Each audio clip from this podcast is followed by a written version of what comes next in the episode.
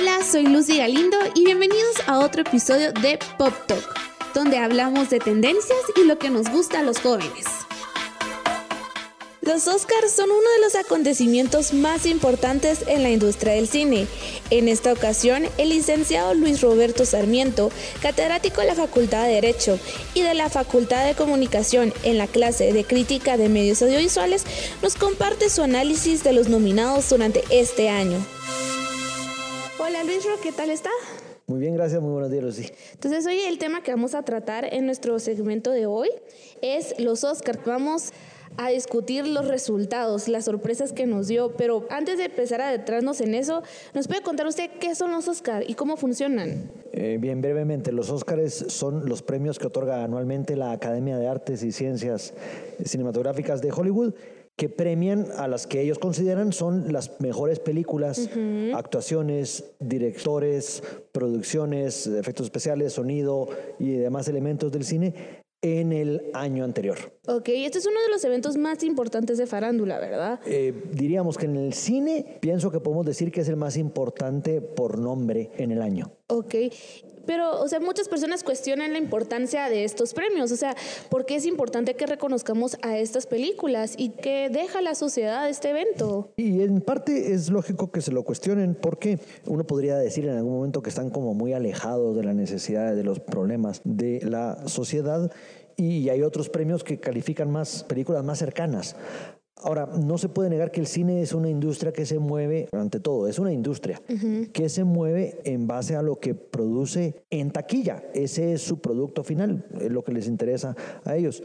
Y lógicamente esa industria premia los productos propios de esa industria y los más fuertes en el mundo es Hollywood y el cine que más vemos en todo el mundo es Hollywood. Mucha gente reclama que solo ese cine se ve. Sí, en gran parte puede ser que eso sea lo que aparece en las salas, pero también tenemos que hacernos un poco de mea culpa. Es lo que todos vamos a ver al cine y pagamos por ver. Totalmente. Pero entonces, como este es el cine que predomina, o sea, el que más prefieren las audiencias, hay un premio más importante que los Oscar. Como importancia para el cine, no. Como características de películas, tal vez sí. El día antes al Oscar se premió a el Indie Spirit Award, el premio al cine independiente. En la tarde del sábado, en la playa de Santa Mónica, en una carpa, se premian películas independientes producidas fuera del sistema de los grandes estudios, con presupuestos relativamente más bajos y películas que quieren decir algo y que han sido muy bien consideradas por la audiencia también en el año. Ok,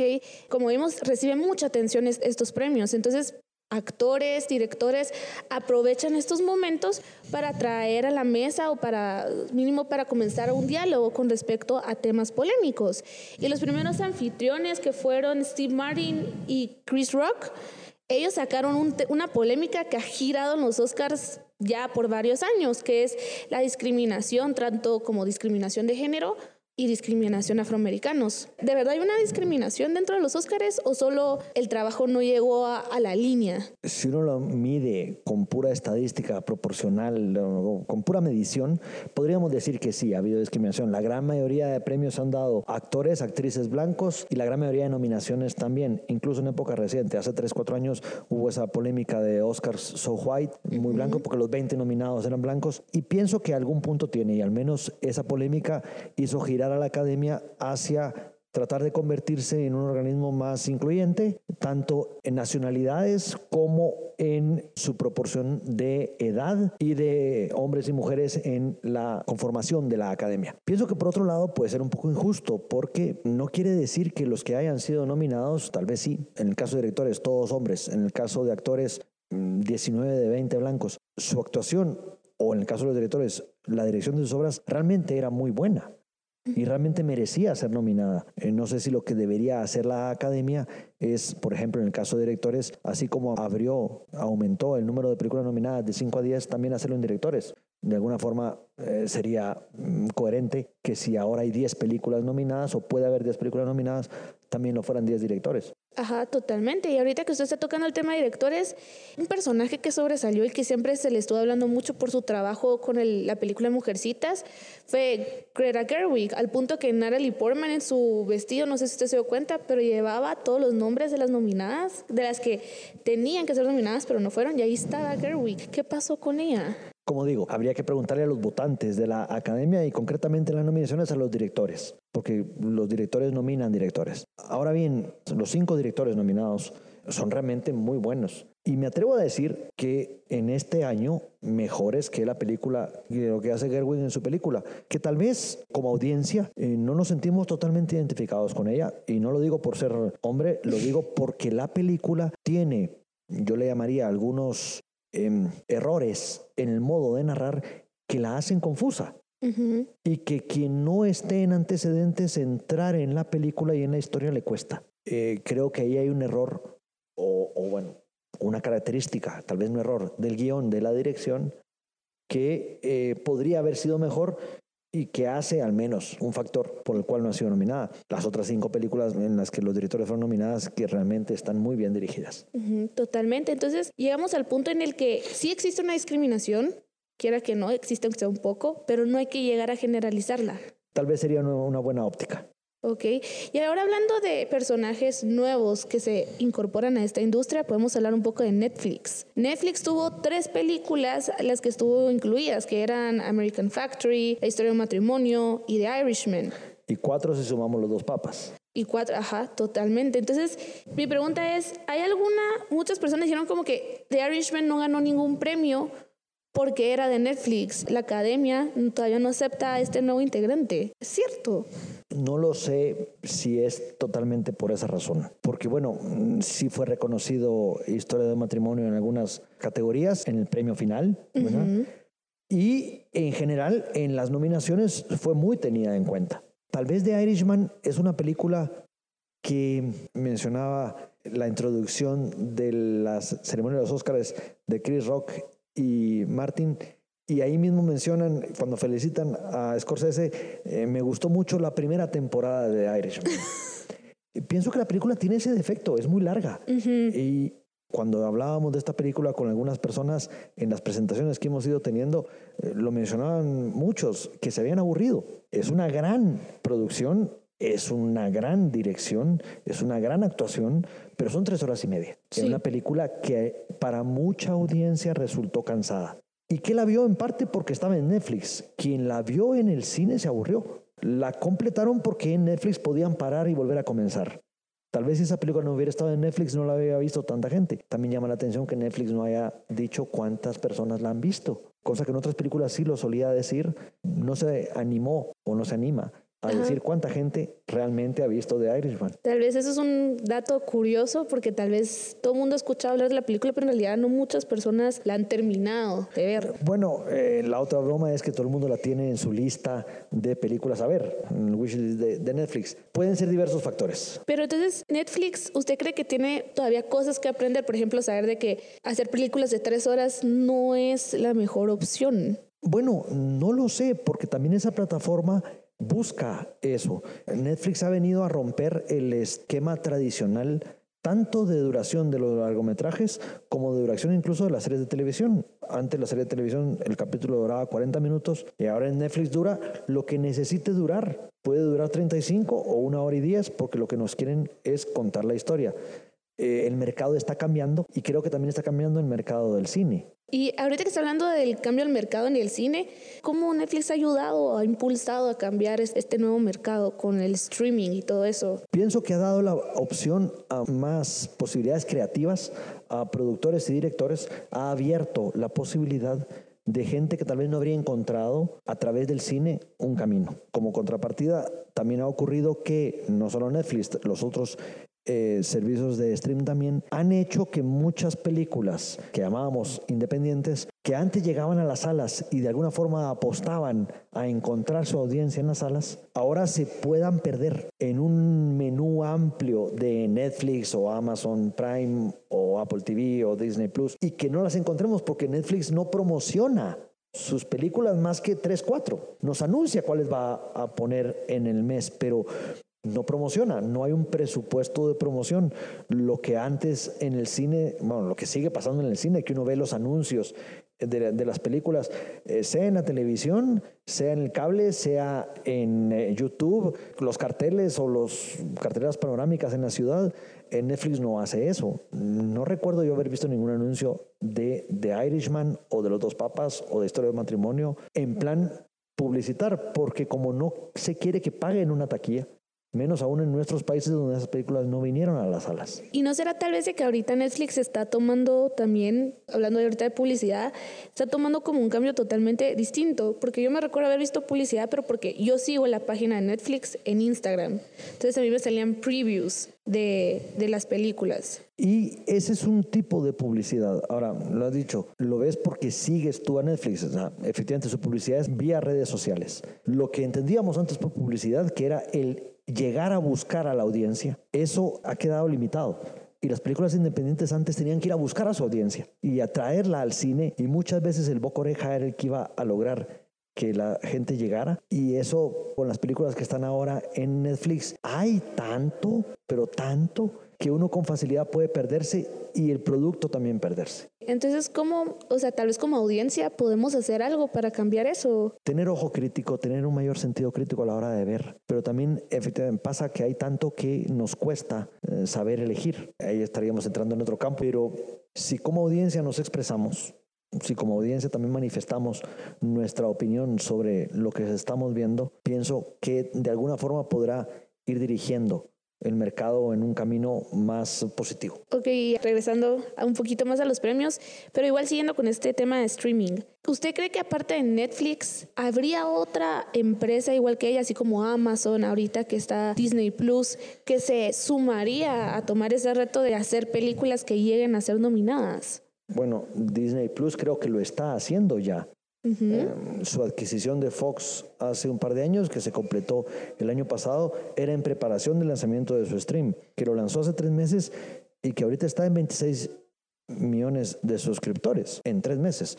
Yo creo que ni ellos se esperaban ese crecimiento. Creo que todas estas servicios de stream están girando, están llevando, yendo hacia la propia producción y de alguna forma la audiencia también está yendo a quedarse en esas plataformas. ¿Y usted cree que las productoras deberían también ahora optar, o sea, tal vez hacer una alianza con Netflix o con Amazon? El cine ha tenido siempre una característica eh, al verlo en una sala grande, en una pantalla enorme, donde la luz está apagada y donde estoy rodeado de gente, el cine siempre ha sido una experiencia colectiva, donde yo veo la película, me sumerjo en la película, pero me sumerjo con otros. No solo me río yo de lo que veo, sino que me río con los que tengo al lado. Y no solo yo lloro, sino que lloro también con los que tengo al lado. A veces nos ha pasado a todos en el cine, que alguien comienza a llorar y de alguna forma transmite esa sensación, se contagia. Esa experiencia que solo el cine la transmite, eh, se ha perdido en la plataforma stream. Pienso que por eso también se ha animado o han animado tanto en el mundo del cine a que se siga produciendo para las grandes salas.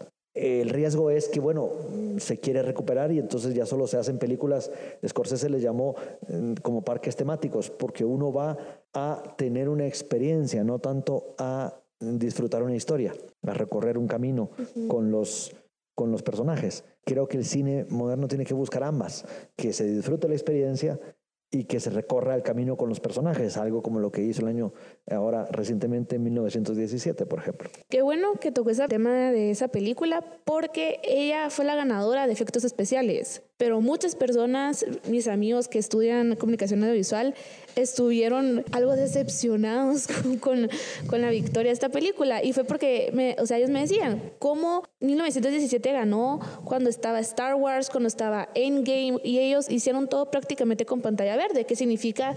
Tenían que construir el mundo desde cero, pues. Sí, y es cierto, y los efectos especiales de esas dos películas son excepcionales. Al mismo tiempo hay que decir, ninguna de las dos películas, me atrevo a decirlo así, aporta algo nuevo a lo que ya habían presentado en las anteriores películas de esas mismas sagas. 1917 aporta algo totalmente nuevo, que es la capacidad de filmar aparentemente en un único plano secuencia y los uniones del montaje son todo en efecto especial. Además, al filmar en un campo en 360 grados donde el horizonte que tengo no es el horizonte que luego veo en la pantalla, donde el edificio quemándose no es el edificio quemándose que tengo en el set. En el set lo que tengo son luces, donde los efectos especiales de 1917 pienso que fueron valorados porque no se notan. En eh, Endgame o en eh, Star Wars sabemos que estamos viendo efectos especiales y se notan. Hombre, no está mal, vamos a eso. En 1917 no se notan y más del 90% de los fotogramas de la película tienen algún tratamiento de efectos especiales y no nos damos cuenta. Pienso que la virtud de 1917 en efectos especiales es que quedan invisibles y la película es en gran parte efectos especiales, de alguna forma es un truco y no notamos que lo sea. Entonces, eso fue lo especial. Creo que eso es, por eso fue tan bien valorado. O sea, lo invisible que uno puede decir como a la madre se está quemando la iglesia, pero en realidad... Si uno ve el set, lo que había era una torre de luces. Y, o sea, solo para entender un poco más para que los oyentes entiendan un poco más, ¿qué es un plano secuencia? Cualquier duda a mi respuesta, que quede por mi respuesta, les recomiendo ver. 1917, ¿qué es un plano secuencia? Una toma aparentemente sin cortes. Desde que el momento en que comienza la película, la cámara sin ningún solo corte de edición irá siguiendo a los protagonistas a lo largo de dos horas Después, quienes ya lo recordarán, hay, hay, un corte, claro, pero va siguiendo a los protagonistas y la cámara nunca les abandona. La cámara se va moviendo con ellos, va viendo lo que van viendo ellos, o les va siguiendo desde atrás, o les va viendo desde adelante. La cámara abre el plano o lo cierra para narrarnos lo que nos quiere narrar o mostrarnos a los personajes en una situación concreta. Pero en ningún momento a lo largo de dos horas hay ningún corte de edición. Estás filmado como si fuera una única toma continua. Eso ya existía en muchas películas. Si uno ve eh, el irlandés, abre con un plano secuencia en la que la cámara que va caminando por dentro del estilo de ancianos donde el personaje está viviendo sus últimos días. Es un plano es una toma que dura como, no sé, tal vez tres, cuatro minutos, en un largo plano secuencia. Scorsese suele utilizarlo mucho a lo largo de su película, como lo hacen todas sus películas. Eh, bueno, solo que en 1917 ese plano secuencia durará dos horas. Ok, entonces un plano secuencia, en resumen, no hay cortes, solo se mira directamente toda la película. Pero filmar así es muy difícil. Por ahí es donde entran los efectos especiales. No solo los efectos especiales, también pero, por ejemplo, como aquí vamos siguiendo a unos soldados a lo largo de un frente, resulta que nunca vuelven a pasar por donde lo han hecho, van recorriendo un camino. Entonces, cada set y cada decorado es nuevo. No puedo yo preparar un set en un estudio, porque no hay una casa donde estoy filmando la película y ahí se dan los diálogos. No, aquí a lo largo de las dos horas, todo locación es distinta. De tal forma que si voy a filmar una trinchera, han cavado una mía de trincheras a lo largo de un campo. O si he de hacerle caminar por un pueblo en ruinas, he construido ese pueblo en ruinas. Filmar con esa técnica no es fácil, porque todo el recorrido del personaje ha de ser nuevo para el espectador, porque lo es para el personaje, uno le acompaña en su viaje. O sea, nos acaba de resaltar una de las maravillas que fue la película 1917 y muchos pensaban de que ella iba a ser la ganadora de mejor película. O incluso decían como bueno Once Upon a Time in Hollywood. Pero nos llevamos todos la sorpresa que no ganó la que ganó fue Parasite. Hay una explicación para esto. Sí creo que sí hay que reconocerlo. Parasite es una película excepcional en todos sus, sus eh, aspectos. La historia que cuenta es absolutamente increíble y sorprendente el modo en que la cuenta, el mensaje que transmite, eh, la dirección que tiene, el montaje, la música, las actuaciones. Es una película muy buena. Creo que no había sonado tanto como posibilidad de que ganara, aunque estaba entre las nominadas, porque el ser coreana, el no ser americana o inglesa, 1917, la hacía como que no, fue, no iba a ser tan tomada en consideración. Nunca una película en lengua extranjera había ganado el Oscar a Mejor Película. Creo que eso era lo que más pesaba. Ah, ni siquiera el director se lo esperaba, pues. No, no, yo creo que no se lo esperaban. De ellos tal vez ninguno, pero luego ganó a Mejor Película extranjera, director y el Oscar a la Mejor Película. Realmente es una muy buena película. Em, lo recalco, el mensaje que transmite es muy universal. Está situada en una ciudad que no sabemos cuál es en Corea, pero en gran cosa, por ejemplo, desde Guatemala, nos sentimos muy identificados con la historia que nos cuenta. O sea, yo después de verla, como que creo que, o sea, lo primero que me dijo mi hermano es como, es un gran social statement, o sea, es un, o sea, es un mensaje sobre las diferentes como clases sociales que se toma súper directo. Sí, en algún programa de radio en el que estuve invitado, uno de los presentadores decía que presenta una lucha de clases. A mí no me gusta usar esas categorías, pero, pero pienso que sirve para expresar cómo alguno ha visto la película. Es una crítica social muy fuerte, pero no solo a la clase alta, también a la clase baja, no solo a la clase baja, también a la clase alta. ¿Quién es el parásito de quién? Y en el fondo vemos que todos son parásitos de todos, no solo en cuanto a la diferencia social, también dentro del grupo familiar porque el padre eh, vive de los hijos y los hijos del padre y le chupan la sangre unos a otros. De alguna forma todos somos parásitos. Creo que muestra muy bien una sociedad tal vez como muy egoísta, muy egocéntrica, pero que en parte ha conectado con mucha gente y me llama a mí la atención, mucha gente joven, la mayoría de su audiencia medida ha sido gente entre 18 y 25 años, el 70% de su audiencia, que expresa, bueno, nos está hablando a la sociedad moderna de unos problemas reales y actuales. Totalmente. Y vamos, vamos a dejar eso del mensaje que dan las películas ahí en stand-by un ratito. Solo vamos a regresar con tal vez con lo que significó que Parasite ganara dentro de la industria. O sea, esto fue un cambio, pues. O sea, ¿qué podemos esperar de esto? Bueno, yo diría en primer lugar el modo en que se valorarán otras producciones extranjeras en el mercado americano, que es uno de los mercados más grandes en el mundo. Ellos son los que más producen, para ellos es el, mercado más grande. Y no es un mercado donde se vieran películas subtituladas. Parasite en Estados Unidos se ha visto subtitulada en coreano, subtitulada en inglés. Nosotros estamos muy acostumbrados a eso en Latinoamérica. Solemos ver así las películas. Es más, las películas dobladas nos cuesta aceptarlas. Totalmente. Eh, en Latinoamérica estamos acostumbrados a la subtitulación de las películas. En Estados Unidos es todo lo contrario. Las películas subtituladas no gustan, no hay costumbre ni social, ni cultural, ni, ni logran leer a la rapidez necesaria que estamos acostumbrados a eso. Entonces, ¿qué pasa? Las películas extranjeras, en lengua extranjera, en Estados Unidos suelen tener un mercado muy bajo, no son bien eh, valoradas. Creo que el que haya llegado a una película como como Parásitos y además que haya sido vista no en un servicio de stream como lo fue Roma el año pasado, sino que en salas y haya tenido tan fuerte presencia en salas de cine, hará que las distribuidoras vayan buscando otras películas en el mercado internacional y puedan irse valorando más. Al final es cada lo que dijo el director de Parasite, lo dijo en uno de sus discursos. espero que esta película abra nuevas fronteras a ver películas ahora con subtítulos, de los cuales no tenemos que tenerles miedo. Y que eso ocurría en uno de los mercados más grandes del mundo como es Estados Unidos. Totalmente. Entonces ahora regresemos con el mensaje de las películas. En su opinión, de las películas nominadas, ¿cuál fue la que dio un mayor mensaje a la sociedad? Va a sonar a lugar común, pero creo que hay dos. Una porque fue la que ganó y dos porque fue la que en lo personal conecté de un modo especial con esa película. Eh, Parásitos, ya hablábamos del mensaje que quiere transmitir de esa sátira crítica social, pero que quiere eh, proponer un diálogo sobre unos puntos en la sociedad que debieran mejorar. Y Jojo Rabbit, eh, a mí me gusta mucho esa película porque hace sátira de algo que no se había hecho de un modo tan directo.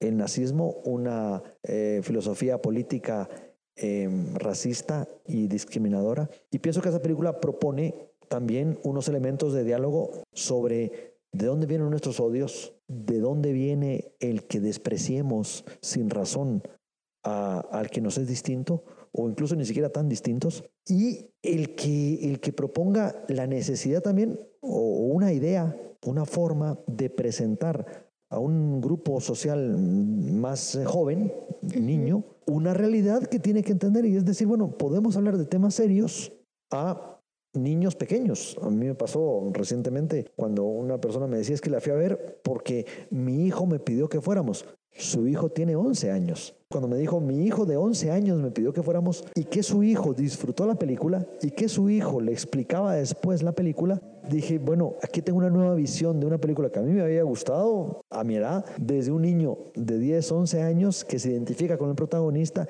y que también explicaba la película a su edad. Y es que al final, o sea, siento que la película está muy apta para niños, porque al final la perspectiva desde la que vemos todos los sucesos, desde la de un niño de 10 años. Y es la perspectiva desde la que se entiende la película. A mí me pasó con alguna persona que me dice que yo no puedo reírme de Hitler, no puedo reírme. Ojo, desde el principio la película nos muestra de un modo claro que la vamos a ver desde los ojos del protagonista, del niño. Desde esos ojos es válido reírse de lo que nos reímos. Y es válido cuando la película da su giro dramático, también entristecernos con él. Totalmente. Entonces al final las películas de este año creo que lograron eso. Muchas lograron dar un mensaje, lograron impactar, pero creo que lo más importante de estos Oscar 2020 fue el hecho que Parasite ganara totalmente, porque estamos viendo que se está reconociendo el trabajo de otros países que estamos abriendo fronteras. Y eso también permitirá a Latinoamérica llegar. Hace tres semanas estuve en un programa de radio donde habían invitado a Juan Pablo Lislager, un actor guatemalteco muy reconocido, porque había sido nominado entre, junto con Joaquín Phoenix o Adam Driver en, los premios que otorga un eh, grupo de críticos de cine latinoamericano por una película guatemalteca, producción guatemalteca. Entonces decía, bueno, ok, comienza a abrirse, aunque era un grupo de periodistas latinos los que estaban nominando, era un grupo de periodistas latinos en Estados Unidos. Bueno, es un cine que comienza a abrirse y que pienso que esto hará que se pueda abrir un poquito más. Tal vez Guatemala nunca pueda llegar al Mundial, pero quién sabe, tal vez a los Óscares tenemos más oportunidades. Sí, bueno, en fin. bueno, tú, lo has dicho. bueno, muchas gracias, Lirro, por todo y de verdad, muchas gracias por darnos todos tus, todos tus conocimientos. Súper linda la conversación. Terminamos la próxima vez entonces. Será un gusto. Muchísimas gracias.